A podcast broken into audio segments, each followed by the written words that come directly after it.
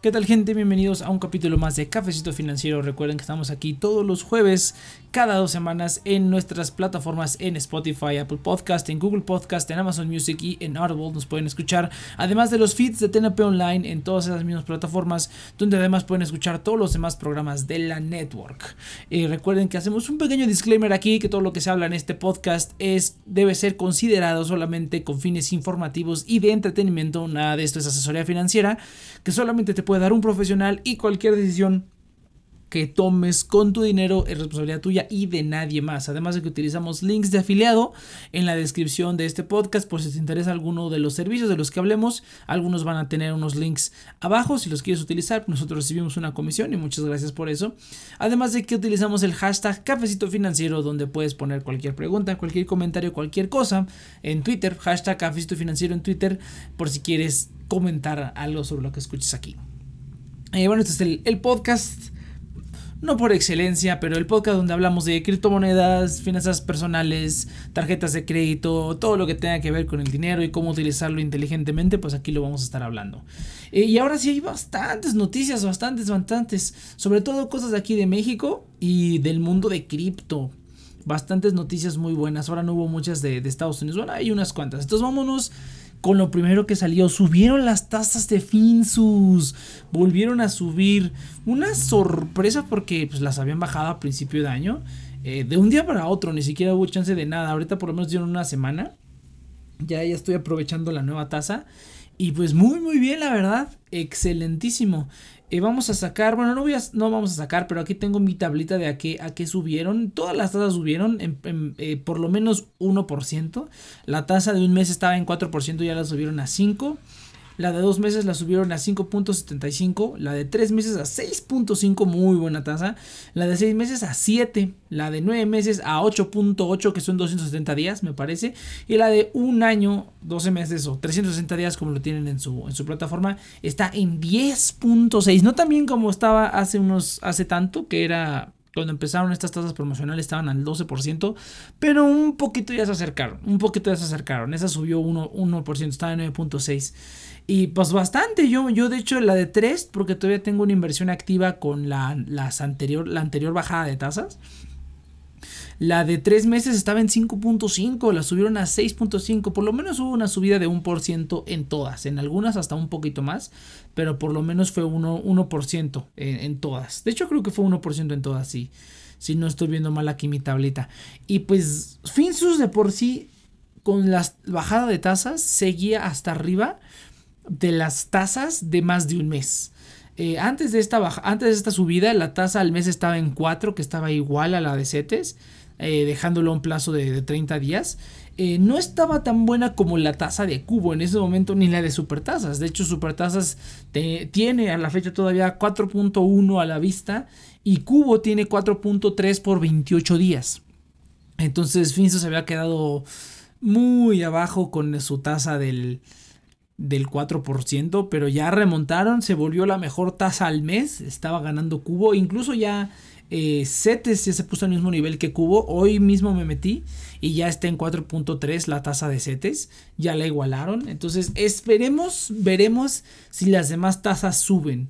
Eh, super tasas estaba creo en 4.2, 4.3, la última bajada que tuvieron bajó a 4.1, que era la que es la que mejor paga a la vista. Y pues, eh, eh, pues, cuestión de aprovecharlo, la verdad, están muy muy bien las tasas. Yo voy a meter varias anuales, de hecho. voy a meter varias anuales, tengo ahí un plan bastante loco. Eh, y voy a meter varias anuales, ya metí una este mes, yo creo que el siguiente mes voy a meter otro. Para aprovechar... Ay, perdón. Para aprovechar estas tasas del 10% que están muy muy bien. Y ahora sí, el que se queda corto es Cubo. Cubo toda la, la, tasa que la tasa donde eran mejores, que era la que de 4.3 a 30 días, ya se quedaron muy, muy atrás y ahora tienen que recuperar un, remontar un poco porque yo los, las inversiones que tenía a un mes en cubo pues prácticamente las voy a quitar y voy a meterlo todo a Finsus o la mayoría a Finsus. Tengo una parte en Finsus tengo una parte en Supertasas hablando aquí de las Ofipos de México. Entonces estuvo muy muy padre. Con esto Finsus se vuelve a poner la corona del rey de las tasas altas de las Ofipos por mucho, por mucho. Y pues veremos cuánto tiempo duran. Dijeron ahí que eran tasas promocionales, no han dicho, no han puesto fecha de caducidad, pero seguramente la van a atender. Estaremos al pendiente. Pero si ahorita de momento, si quieres invertir a plazo en una Sufipo, la de las mejores tasas ahorita es Finsus, sin duda. La siguiente sería Super Tasas que bueno, por un 1% si quieres diversificar y no tenerlo todo solamente en un solo lugar, pues no es una mala opción. Y Cubo es la que sí está muy, muy, muy atrás todavía. O sea, el anual de Cubo está en 8.5, ¿no? Estamos hablando que su, eh, Finsus ahorita está dando 2% más, 2.1% más anual. Eh, pero bueno, una sorpresa bastante grata. Y vamos con más cambios de tasas. Hubo también cambios en GBM Smart Cash.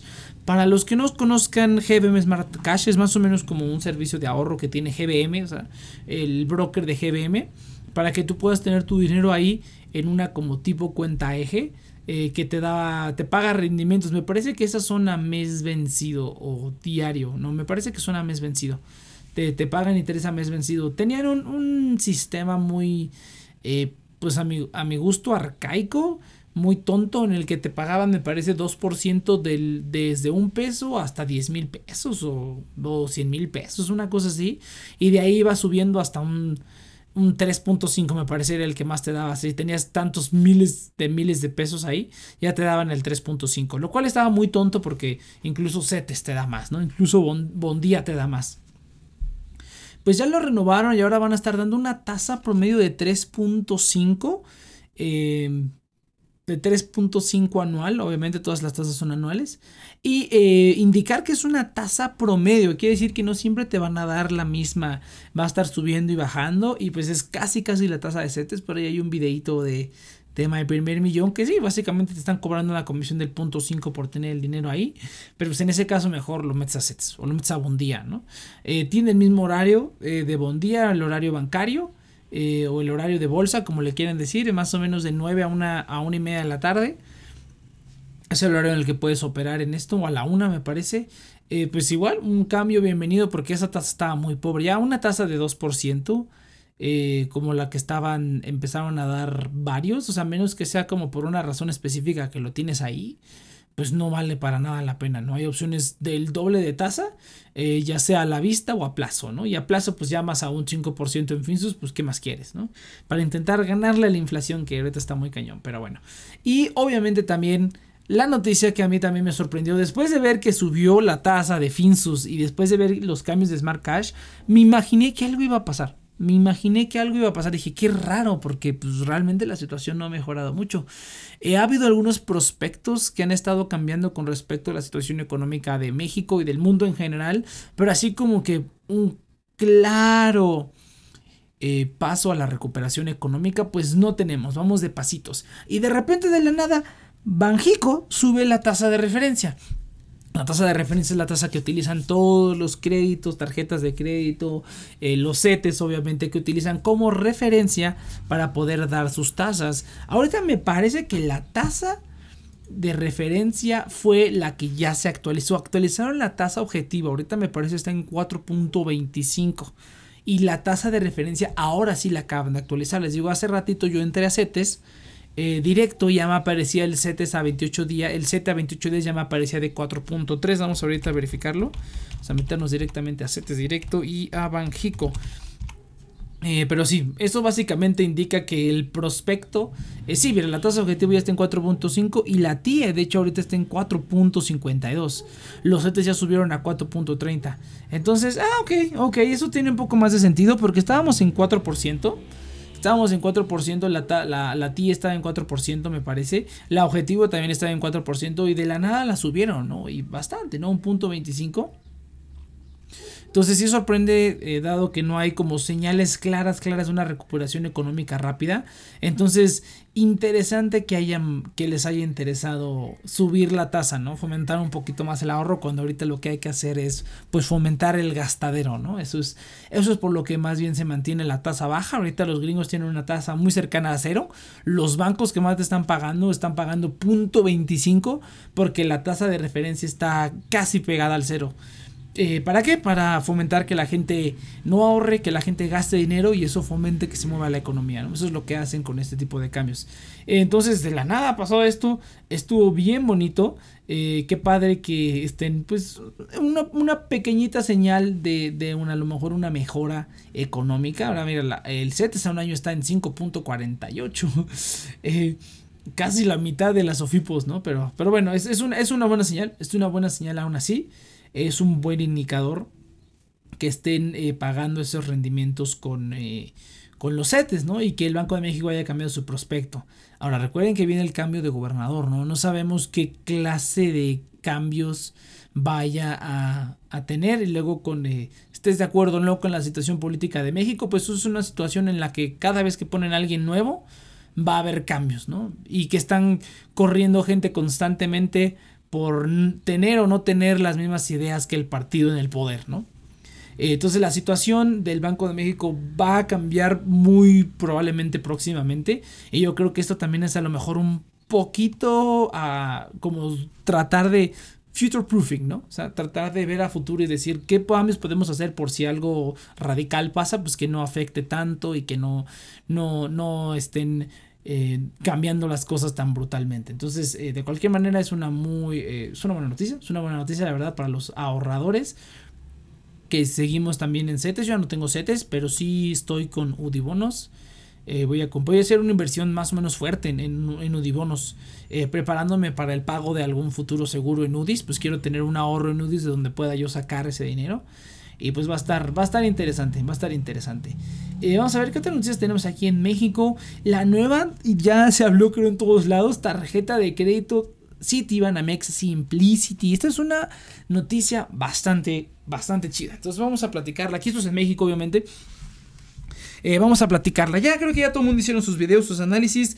Así es, la nueva tarjeta Simplicity que apenas se anunció la semana pasada, me parece, es la primera tarjeta de crédito de Citibanamex en un muy buen rato que no cobra anualidad. Todas cobran anualidad, todas, incluso las que son coemitidas.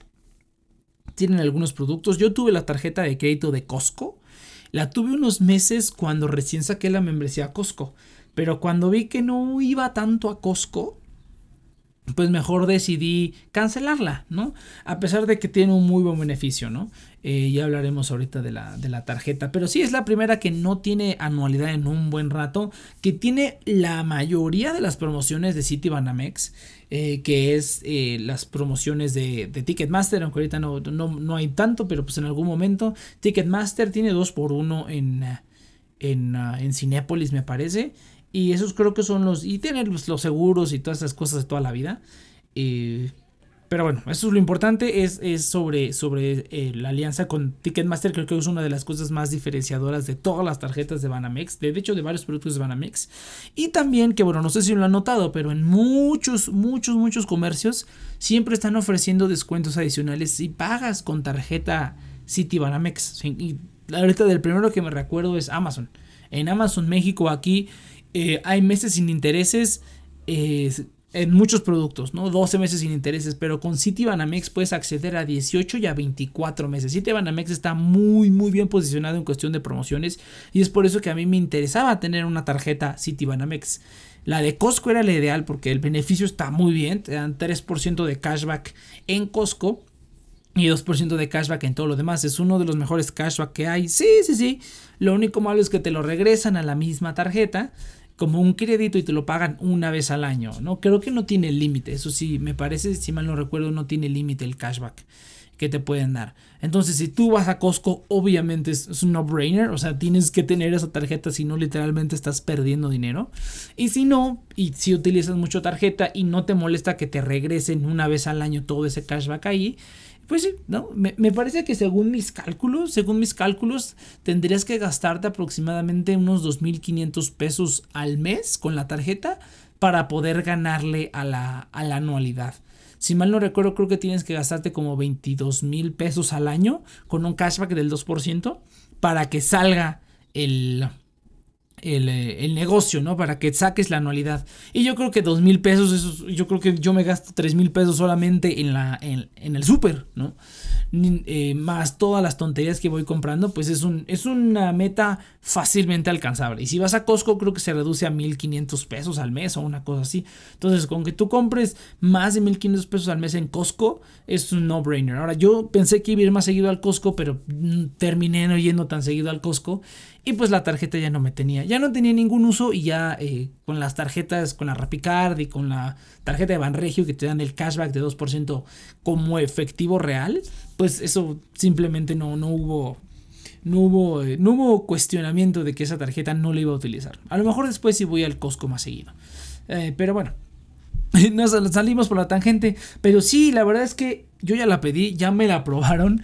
Están están moleste y moleste diario a que vaya por ella porque no he ido por ella. Tengo que ir a recogerla al banco, pero pues no me gusta salir todavía en estos tiempos a pesar de la vacunación y todo. Pues no me gusta salir mucho, salgo lo menos posible y cuando salgo generalmente junto varias cosas y pues no he ido, ¿no? Tengo creo hasta el veintitantos de agosto para ir por ella, pero ya les urge que vaya por ella porque eh, ya quieren que gaste. Ah, sí, bueno, no tiene cobro de anualidad es, y no tiene cobro de comisión por manejo ni nada. Si haces al menos una transacción de un peso al mes. Bastante sencillo, bastante fácil, una salidita, eh, no sé, ahí en... Ah, pides algo por Amazon, lo que sea, ¿no? Entonces, ya a mí lo que me interesaba era tener un producto de Citibanamex, pero no me animaba por ninguno de los otros porque todos cobran anualidad. Eh, pero con este producto, la verdad, yo creo que también es un no-brainer. O sea, desde cuando quería una tarjeta de City Banamex, aunque fuera de débito, pero sus cuentas base, pues no, no me gustan. Y pues Banamex tiene una muy mala fama, la verdad. Eh, tiene una muy, muy mala fama. Pero en cuanto puse mis datos, me la aprobaron en 3 segundos. Porque, porque ya tenía historial con la tarjeta de Costco, la tuve unos meses. Y porque pues yo creo que les, les encanta estar queriendo endeudar a la gente. Pero bueno, entonces, aún así es una muy buena noticia. Yo creo que si eh, a ti te gusta aprovechar descuentos ocasionales y puedes hacer una compra al mes con la tarjeta, que yo creo que cualquiera de nosotros puede hacerlo, pues sí, pídela. Realmente no hay ninguna, ninguna desventaja. Tienes 2x1 en Cinépolis, acceso a las preventas de Ticketmaster. Y pues tener una tarjeta Citibanamex eh, está muy bien posicionada. Entonces, hay muchas promociones. Creo que una vez también en Liverpool vi que te daban 10% adicional eh, simplemente por pagar con tarjetas eh, Citibanamex. Entonces están muy bien posicionados y yo ya la pedí y ya nada más tengo que ir por ella. Pero bastante, bastante buenas noticias. Veremos a ver qué sale. Creo que mucha gente la está pidiendo, ¿eh? estoy viendo que hubo mucho ruido y mucha gente aparentemente está pidiendo la tarjeta. Y la última noticia que va un poco relacionado con las noticias de cripto ya es sobre el exchange de Tauros y exchange de tarjeta de débito de Tauros. Em, hay unas noticias, una buena y una mala. Y aquí sí me voy a explayar un poquito. Eh, Tauros eh, empezó a soportar USDC, USD Coin en el exchange. Qué bueno porque era el único, era el, el, stablecoin que me hacía falta aquí para tener aquí en México. Y aparte, pues eh, está ya en un exchange, ¿no? Está en un exchange que ya puedo cambiar a pesos directamente sin hacer ningún menjurje, ¿no?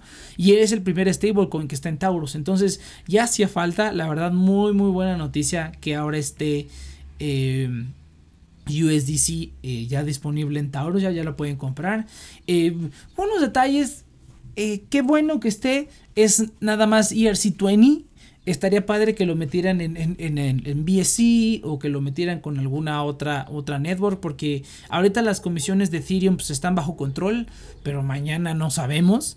Entonces sí me hubiera gustado que a lo mejor lo metieran con alguna otra network también. Ya está, o sea, ya me urge a ver qué cuáles son los que implementan Binance Smart Chain. Eh, va a estar genial en cuanto lo hagan. Entonces, recomendación para ustedes, Tauros.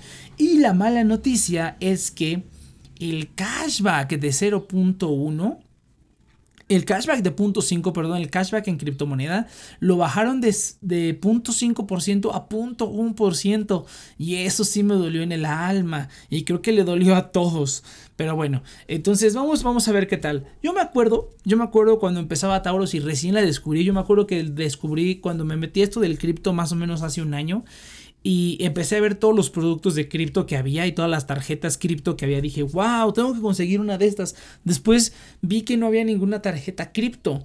en México. Ni la de Binance, ni la de Coinbase, ni la de Nexo, ni la de Uphold. Ninguna tarjeta cripto está disponible aquí en, en Latinoamérica. Swipe, ninguna está disponible. Entonces sí dije, rayos, que sí tengo, o sea, afortunadamente o desafortunadamente o como quieran verlo, sí tengo como los medios para conseguirlas también. Simplemente, eh, es más, la mayoría de los servicios financieros en general, nada más cripto, en Europa solamente te piden una dirección y un celular y ni siquiera te piden que seas de, del país. O sea, no te piden la nacionalidad, solamente te piden una residencia. Algunos, incluso cuando lees bien los instructivos de, de qué son los requisitos para tener una cuenta, hay algunos que incluso te dicen, puedes poner la dirección de un amigo o, o la dirección de tu Airbnb, no hay problema mientras sea una dirección. Es así como de guiño, guiño. Si vienes de visita también la puedes sacar. Entonces son muy flexibles en Europa con esto. Aquí en México, pues debido a la falta de regulación y pues al desconocimiento de la gente sobre el cripto y cualquiera de estos temas, pues no se han implementado casi ninguno, ¿no? Casi ninguno de estas, de estas tarjetas cripto.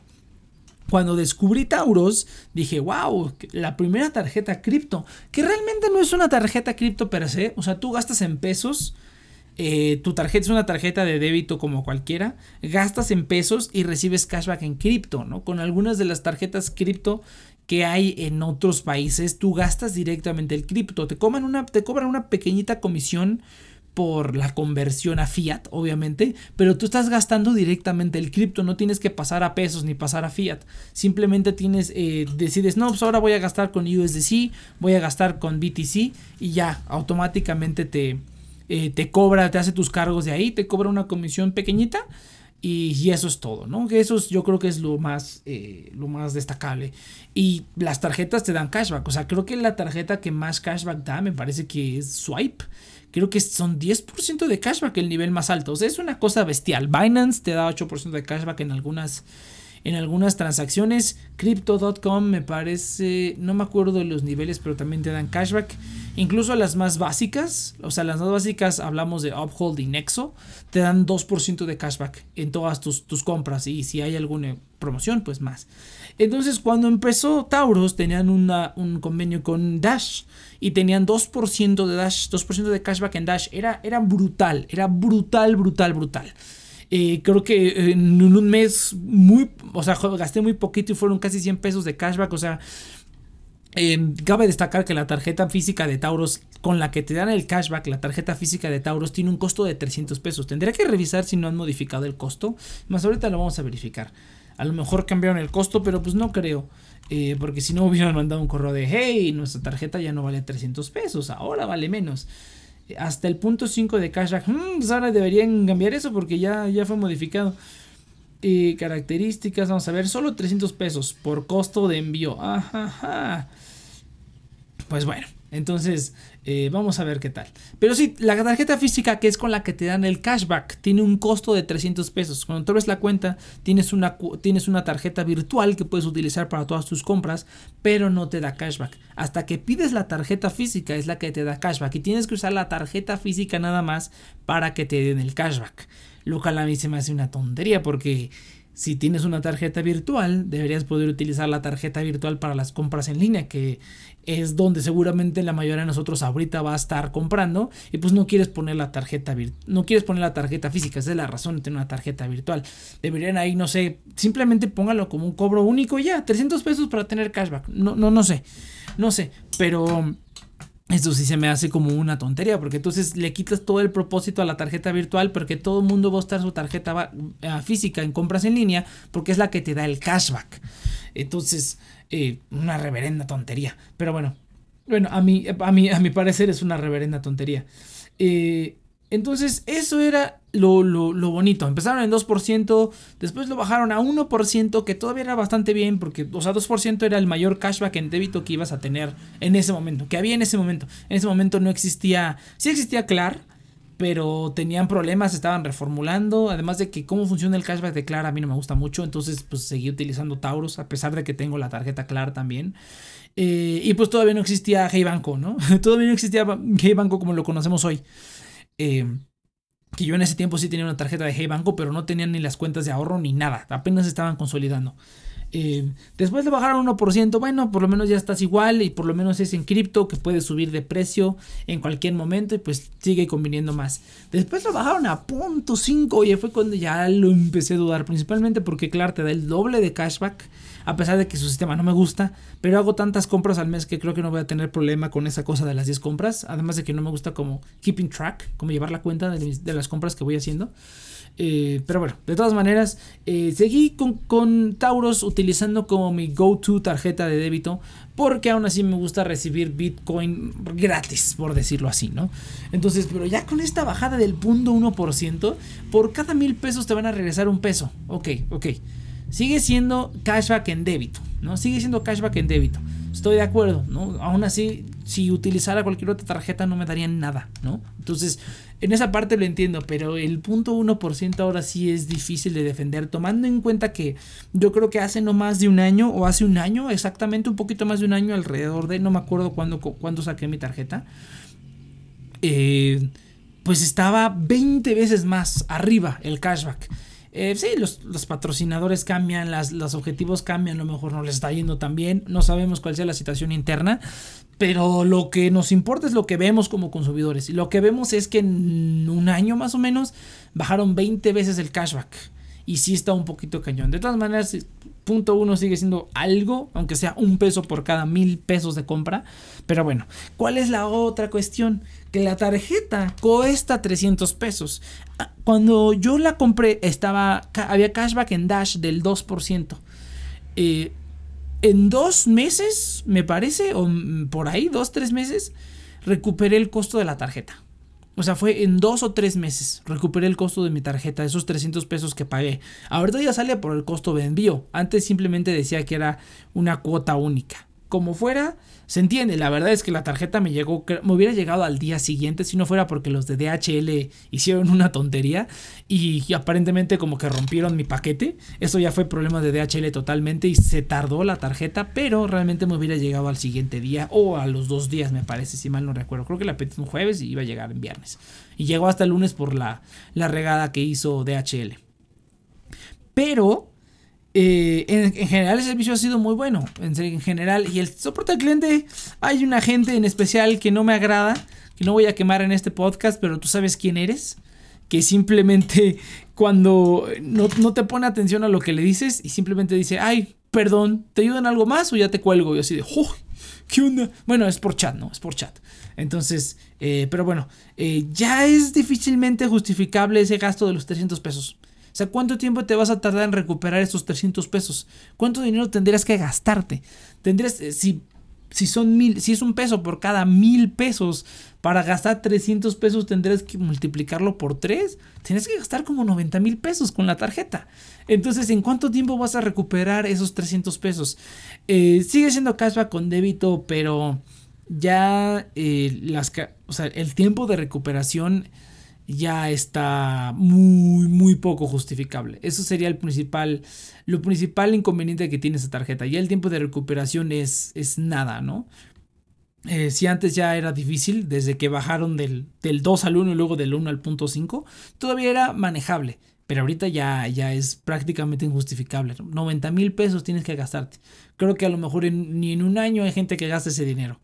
Entonces, pero bueno, si tú quieres pagar y, creer que estás ganando cashback después de haber pagado 300 pesos, pues piénsalo dos veces.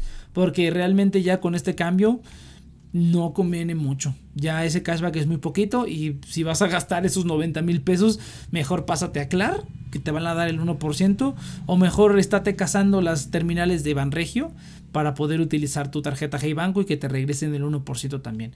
Pero bueno, de todas maneras, creo que de todas las opciones que hay, no hay ninguna opción decente para cashback en débito. La más decente, decente sería a lo mejor Clar.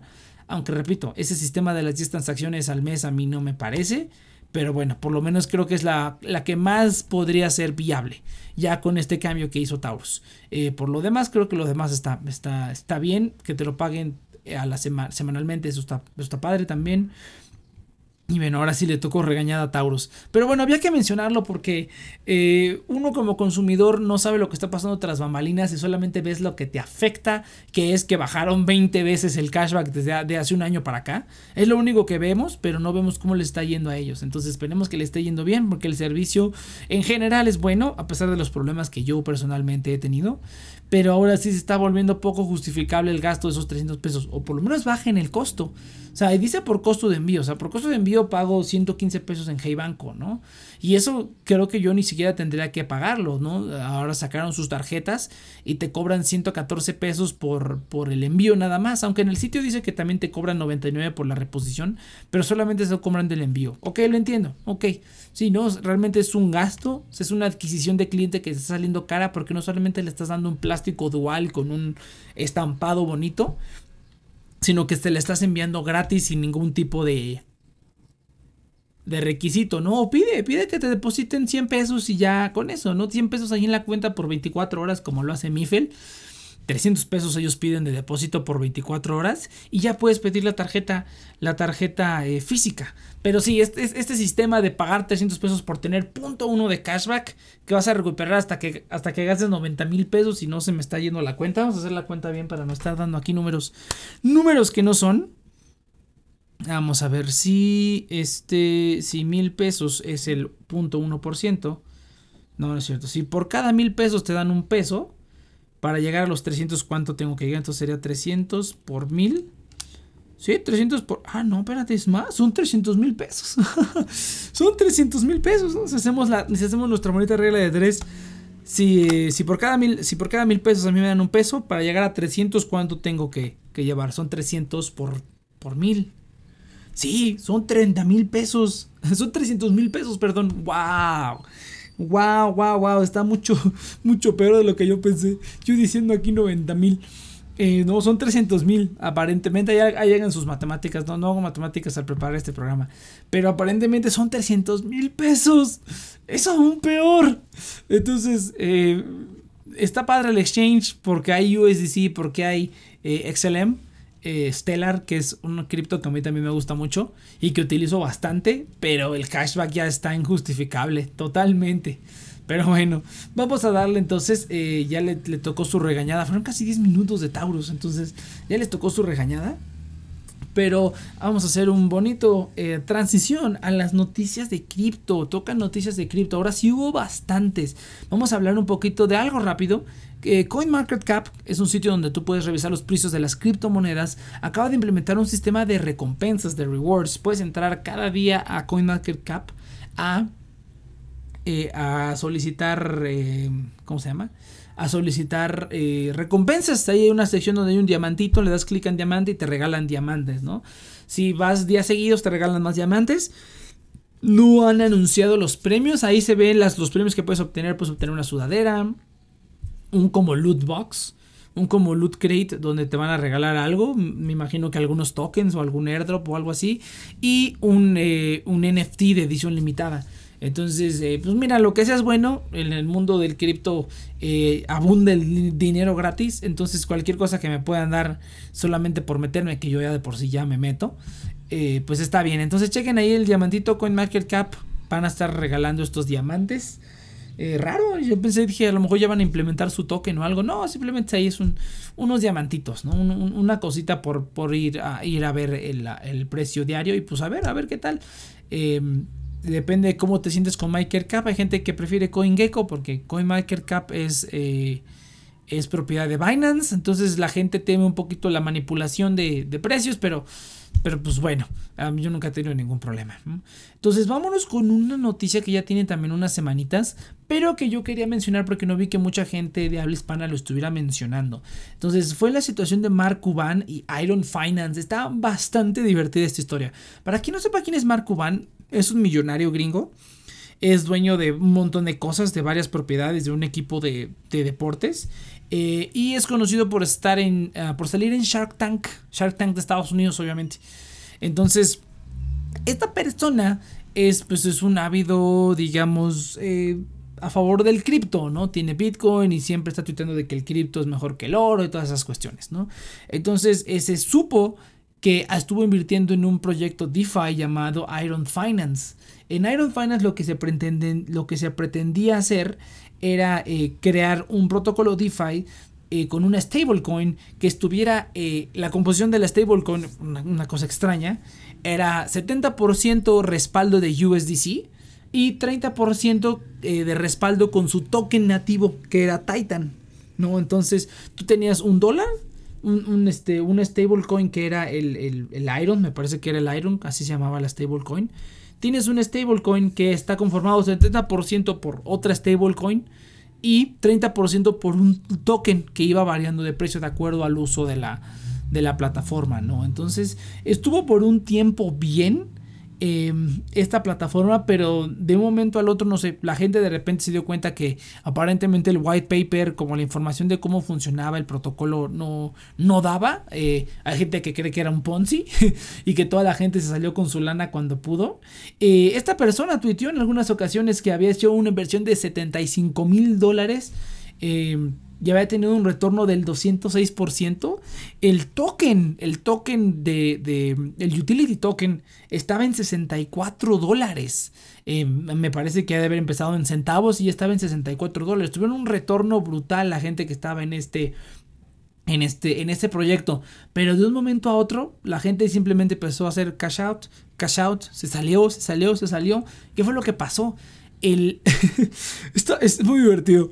Eh, eh, Titan, que era el token, el utility token de la plataforma, empezó a bajar de precio. De esos 64 dólares pasó prácticamente a cero. O sea que yo sepa, fueron como pedacitos de pennies. Y pasó a, pasar, pasó a valer prácticamente cero. Entonces toda la gente que tenía el dinero en ese token, pues lo perdió todo. Lo perdió todo completamente. Eh, obviamente, cuando tú tienes un, una stablecoin este stablecoin que querían crear, que era 70% USDC y 30% este otro token que era Titan.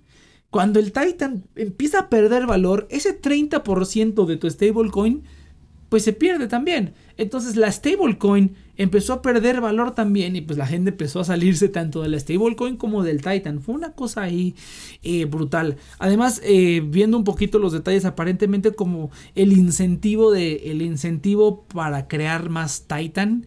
Eh, como para mantener la plataforma a flote si en algún momento iba perdiendo precio, como que lo único que causó es inflar la moneda y perdió más el precio porque no había ningún tipo de restricción, o sea, era simplemente como crear Titan de la nada y lo único que hizo fue inflar el precio y pues aún así bajó más todavía. Ahora, aparentemente Mark Cuban era un... Eh, era un proveedor de... Era un liquidity provider en uno de los pools de DAI Titan con el par DAI Titan en QuickSwap. Entonces él estaba proporcionando ahí el Titan para poder hacer este los, los swaps, ¿no? Para proporcionar la liquidez.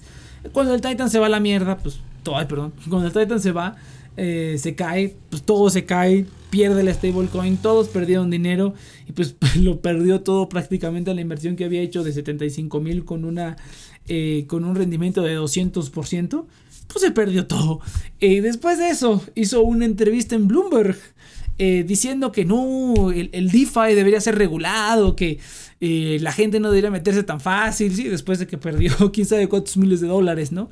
Cuando antes de todo este rollo él super abocaba por el Bitcoin, que el DeFi era el futuro, no sé qué, no sé qué, y bueno, cada quien habla como le va en la feria, ¿no? Siempre es un dicho, es una de las reglas primordiales del cripto, no inviertas dinero que no estás dispuesto a perder. Yo hace poco hice una inversión fuerte para mí, eh, eh, invertí, porque yo hasta este punto había invertido en cripto sin utilizar dinero propio, por decirlo así.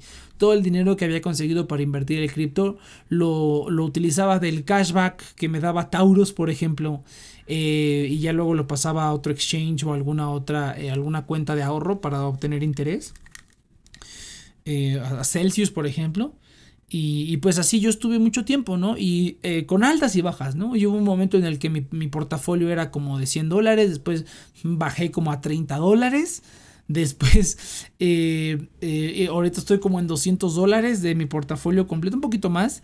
Y, y pero, ah, ¿por qué logré avanzar tanto? Ah, no, después de perder como eh, esos 100 dólares y que nada más me quedaban como 30 dólares. Lo empecé a construir otra vez poco a poquito, igual con cashback, haciendo operaciones, aprovechando promociones de cashback de, varias tarjetas de débito que tengo. Empecé a hacer el portafolio otra vez. Eh, sin poner yo un solo peso de mi bolsa, pero ahora sí decidí poner una parte de dinero. Dije, solamente voy a invertir una cantidad y no voy a invertir más. O sea, y ya eso es todo. Y a eso y en eso estoy. Lo único que invertí fueron 1400 pesos. Compré, ¿qué compré? Compré BTC, compré Madre mía, no me acuerdo qué compré. Ah, compré PaxG. A mí me, a mí me gusta el oro también, entonces compré PaxG. Eh, alguna parte la puse en, en, en libras esterlinas, en GBP. Eh, otra parte la, ya la voy a poner en euros después, pero eso ya es otra cosa.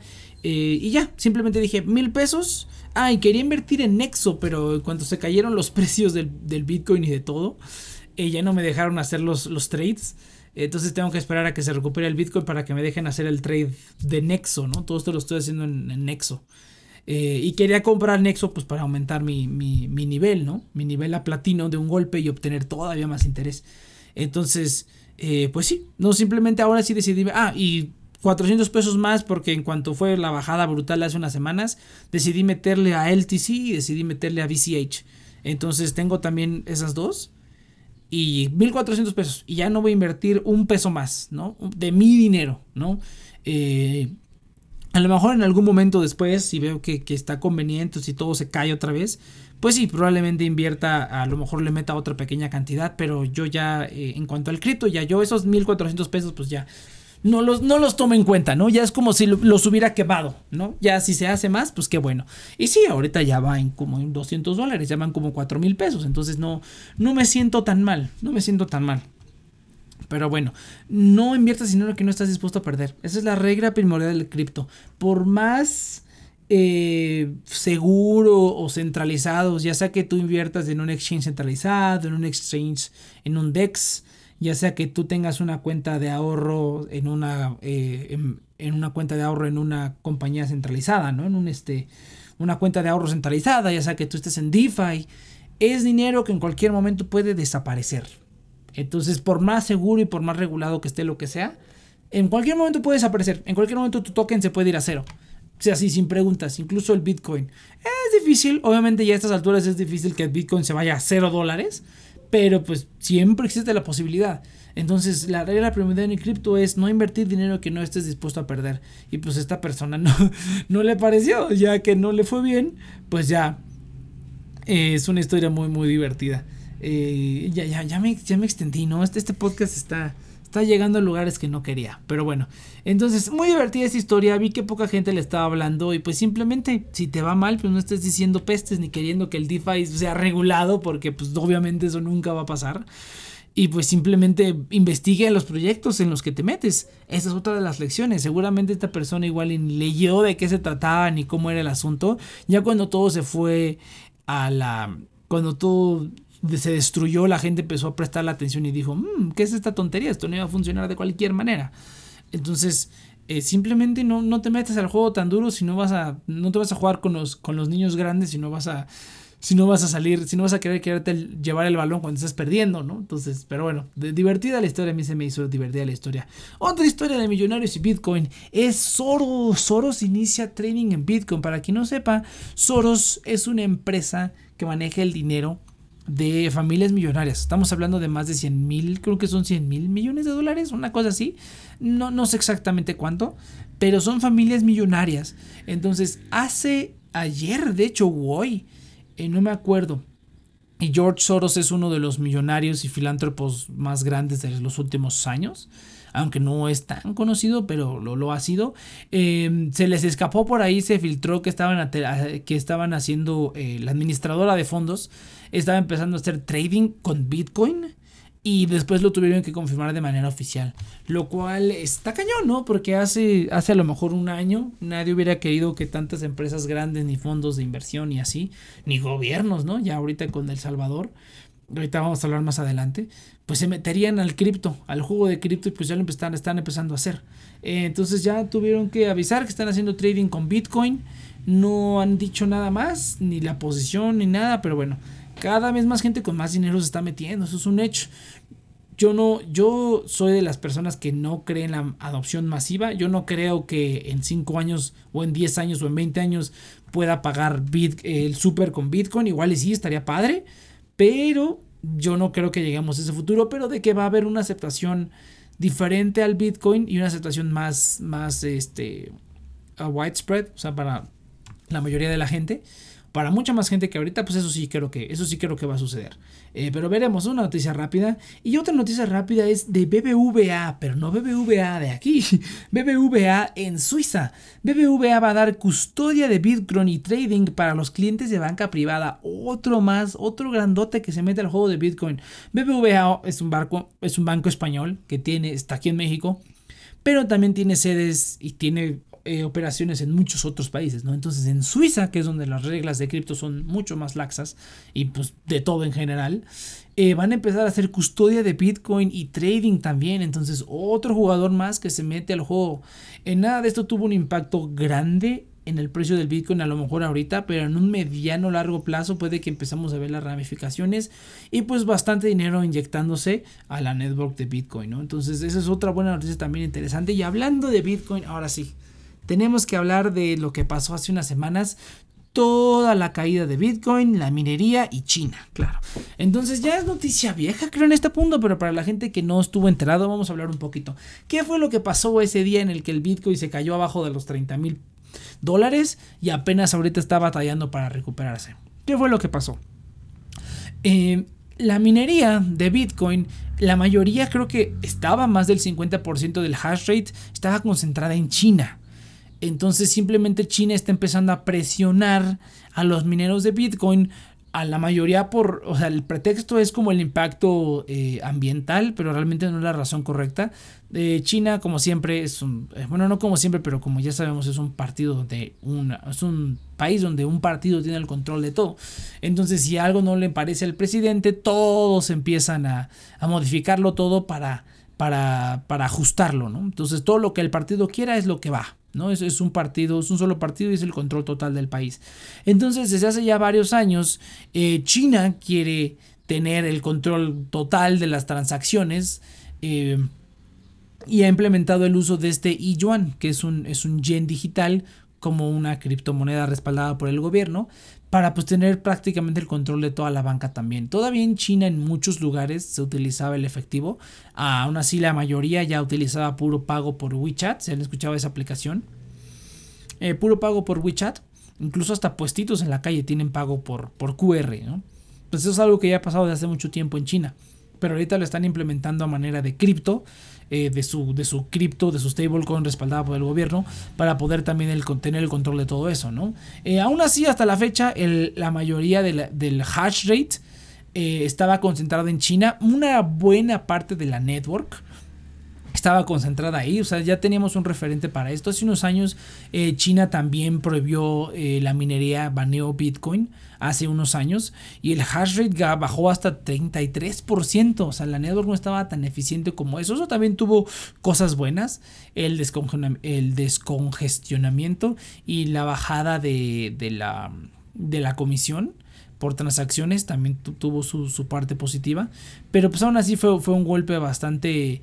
Eh, que pone en duda la descentralización del Bitcoin. Que es otro de los argumentos que hay eh, en contra del Bitcoin, es que a causa de que todo el hash rate y pues una buena parte de, de, la, de la minería, del hash rate y de la network estaba concentrada en China, eh, más del 50%. Creo que el siguiente que tiene el, más hash rate es Estados Unidos con un 25, me parece, pero China estaba muy adelante. Eh, pues simplemente a China se le va la luz y pues se cae medio red de Bitcoin, ¿no? Prácticamente por decirlo así. Entonces, eh, eso pasó. China empezó a, incluso a perseguir, o sea, había, había, bueno, no perseguir, pero simplemente estaban empezando a prohibir las operaciones de minería en diferentes partes de China. Eh, había gente que incluso tenía miedo de que los persiguieran y peor aún, que los confiscaran su, equipo de minería, que bueno, no es barato. Eh, a, la, fecha ya el, Bitcoin se mina solamente con ASICs. Y pues los ASICs son computadoras carísimas, una computadora especializada, ¿no? Entonces, para minar Bitcoin. Entonces, eh, están hasta con miedo de que les incautaran sus equipos, ¿no? Creo que, ah, la verdad, y si no sé si hubo detenciones, creo que había rumores de detenciones. Pero realmente lo que temían los mineros es que les incautaran sus equipos. Y pues están empezando a fugarse a países, a países eh, vecinos. Eh, a países que están por ahí al ladito de China o más lejos. Incluso creo que había, había gente que estaba mudando a Kazajstán. Eh, escuché por ahí, pero se están yendo a los países vecinos y a otros países moviendo sus operaciones para, para simplemente escapar de, esto, ¿no? de, esta presión que está ejerciendo el gobierno chino. Entonces eso fue lo que pasó prácticamente. Eso fue lo que pasó. Eh, y por eso es que cayeron todos los precios. ¿no? En, en las semanas pasadas estuvieron brutales, hubo caídas del 50% sobre caídas que ya habíamos tenido. O sea, una parte del, del VCH que yo tengo cuando compré ese VCH eran 20 dólares. Y ya eh, la semana pasada eran 5. eran 5. Y ya perdió como 75%. Entonces eh, estuvo, estuvo bien divertido. Ahorita ya se ha recuperado un poquitito. No, obviamente no hemos llegado ni cerca. Creo que ese VCH yo lo compré cuando estaba en 1200. Y ahorita apenas está subiendo, está llegando arriba de los 500, me parece. O sí, está llegando más o menos a los 500. Entonces, no, nos hemos recuperado. Fue una caída bastante, bastante fea. Pero, pero pues, como les, como les dije antes, si, no estás dispuesto a perderlo, no lo inviertas, ¿no? 75% menos. ¿no? Es difícil que llegue a cero, pero puede pasar. Pero un 75, 90% tienes que estar preparado para que suceda. Eh, y también noticias sobre el airdrop del Salvador, o sea, todavía más relacionado a Bitcoin. Eh, así es, para el día 7 de septiembre, todos los comercios, todos en El Salvador tienen que aceptar Bitcoin.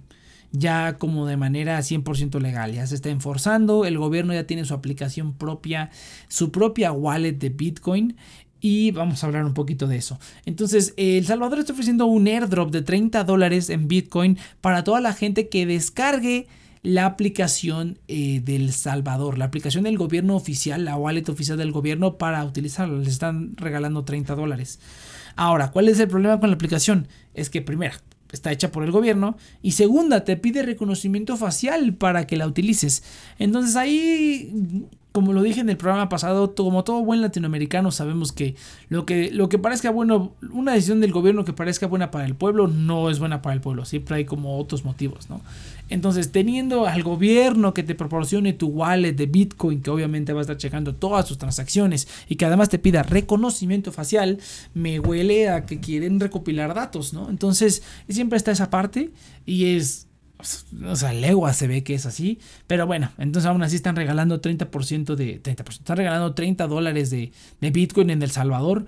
Eh, aparentemente hay gente que sí lo está, la está utilizando. No es obligatorio utilizar la wallet del gobierno. Puedes usar cualquier wallet. Pero no les extraña que en un futuro cercano la quieran implementar. Me huele a China.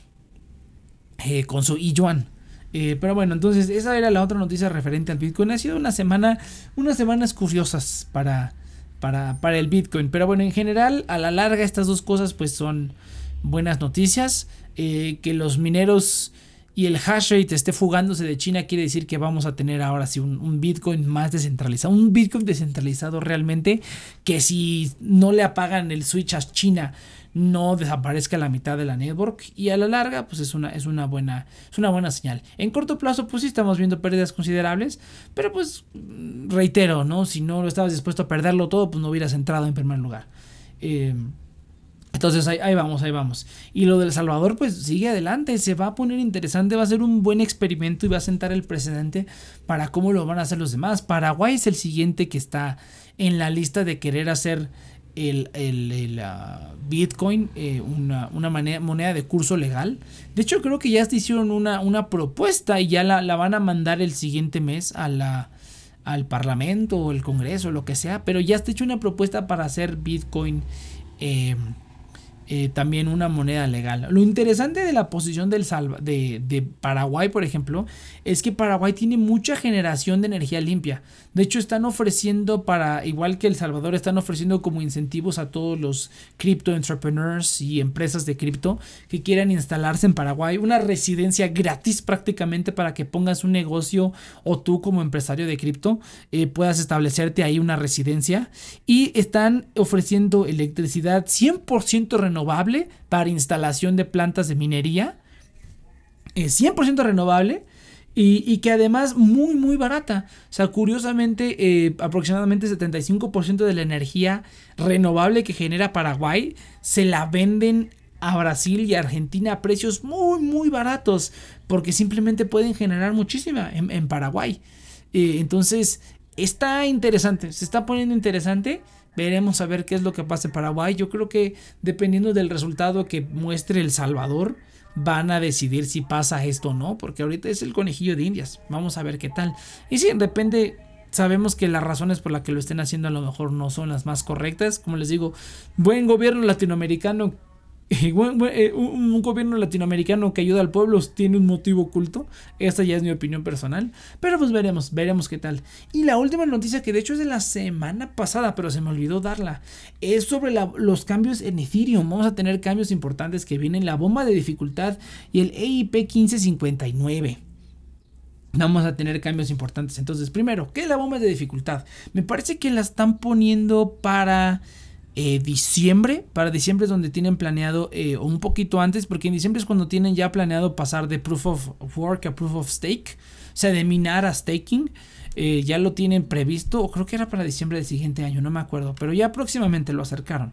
Entonces la bomba de dificultad se viene para ETH en el sentido en el que simplemente va a ser cambios en el algoritmo, va a ser más difícil minar Ethereum y por ende va a tomarte eh, va, a tomarte mucho más tiempo pues llegar a la, rentabilidad minando Ethereum. Y el EIP 1559, que básicamente lo que están haciendo es que básicamente van a crear un sistema de inflacionario, eh, o es lo que dicen ellos, una parte de las recompensas del minado lo van a quemar, van a quemar este, van a quemar Ethereum para, para volver la moneda de inflacionaria y, pues mantener en, control el, supply de, Ethereum, ¿no? Entonces, una buena idea en papel hasta que te pones a analizar que realmente lo que están haciendo es quemar una parte de las ganancias de los mineros. Eh, el minero al final recibe menos y sí, están volviendo la moneda de inflacionaria, pero ahí ellos están pagando el pato, ¿no? Obviamente lo primero lo que piensan es que a Ethereum ya le urge, le urge pasar al modelo de staking.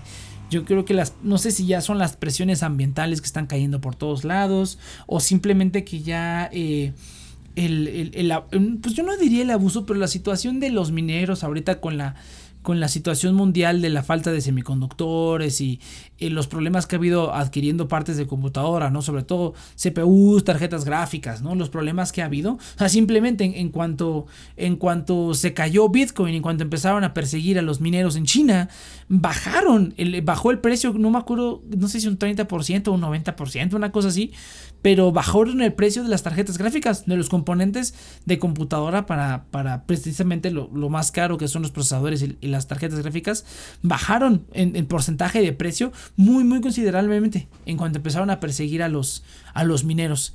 Y eso indica que, el mercado de, este tipo de productos, pues simplemente ya está, está sufriendo. Por más que Nvidia sigue sacando tarjetas gráficas, no, no hay, hay supply, ¿cómo se le llama supply en español?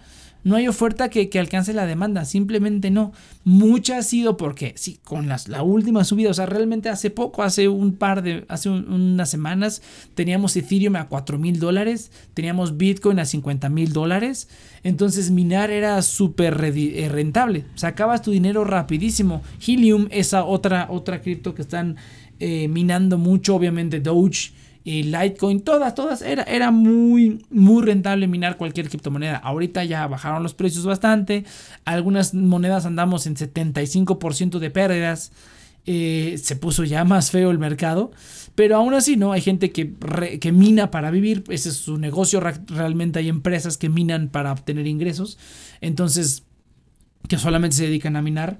Entonces e, es un panorama complicado. Hay muchos, muchos factores y yo siento que a Ethereum ya le urge pasar a Proof of Stake para alejarse de eso, ¿no? Ethereum es una de las pocas, eh, no una de las pocas criptos, pero una de las principales criptos que todavía se mina con GPUs, a diferencia de, de Bitcoin que es con puro ASICs. Entonces eh, todavía puedes minar Ethereum con, con eh, GPUs. Y ese es el principal problema que ha tenido ahorita. No simplemente la situación del, del, mundo tecnológico ahorita no da para que tengas quién sabe cuántas. Eh, quién sabe kilómetros o cuántas computadoras, cuánta granja de minería tengas conectada a la luz, eh, más las presiones ambientales, ¿no? Entonces les surge pasar a proof, of, a proof of stake, les surge pasar a staking y esto simplemente yo creo que es presionando para que los mineros se empiecen a pasar al staking. Ya, no he escuchado nada de Ethereum 2.0, ¿eh? Ya no he escuchado nada. Sé que en Binance está el pool de, ETH 2.0 y que todavía están metiendo. A principios de este año me parece que llegaron a los... ¿Cuánto eran? ¿2 millones de Ethereum? Una cosa así, ya no me acuerdo ni, ni de la cantidad. Pero requerían un staking mínimo de ETH 2.0 para poder empezar a migrar a la, a la, pues a la nueva plataforma, ¿no? Además de que, bueno, ahorita las, las comisiones están bajo control, pero recordarán que cuando teníamos Ethereum a 4 mil dólares, estaban las comisiones de 46 dólares, 46 dólares de comisión. ¿Qué, ¿Qué onda con eso? Y aún así la gente los pagaba, o sea, el, el, DeFi tiene tanto dinero rondando que cuando 46 dólares de comisión no se te hacen mucho, pues yo creo que hay algo ahí que está un poquito un poquito extraño, ¿no? Eh, pero bueno, entonces esa es la cuestión con Ethereum. Vamos a ver qué tal. Eh, esta, esta EIP ya está implementada en la red de Robstein. Robstein me parece que sí es. La red de prueba la pueden ver ustedes en su Metamask. Si quieren como meterse a ver qué es lo que está pasando ahí, cómo está la situación, pueden conectarse a la red de Robstein y con la red de prueba de Ethereum y ahí pueden hacer transacciones. Ahí pueden ver también los... Eh, eh, los bloques y todo. Que sí, obviamente no es lo mismo que hacerlo en la, en la mainnet, pero pues es algo, ¿no? Y si todo sale bien, lo más probable es que lo implementen en la mainnet. Eh, no es posible regresar las actualizaciones ya que todas deben ser un hard fork. O sea, quiere decir que por como está construido Ethereum, pues no, no es fácil como de revertir o de modificar algo. Tendrías que hacer otra actualización borrando la actualización anterior, otro hard fork.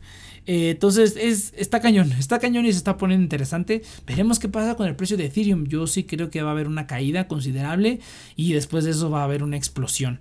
Pero pues veremos, eso es lo que yo único que yo sé con, con lo poco, lo único que yo me imagino con lo poco que yo sé, ¿no? Entonces veremos, veremos. Pero bueno, gente, ahora sí fue el capítulo más largo, creo. Hasta aquí le dejamos con este capítulo de Cafecito Financiero. Muchas gracias por escucharlo. Recuerden que estamos en Spotify, en Apple Podcast, en Google, en Podcast, en Amazon Music y en Audible. Nos pueden escuchar ahí. Eh, recuerden que también pueden escucharnos en los feeds de TNP Online, en las mismas plataformas. Y además pueden escuchar ahí todos los demás programas de la network. Además de que tenemos links de afiliado en la descripción por si les interesa alguno de los servicios mencionados en este episodio. Y nos vemos en el siguiente.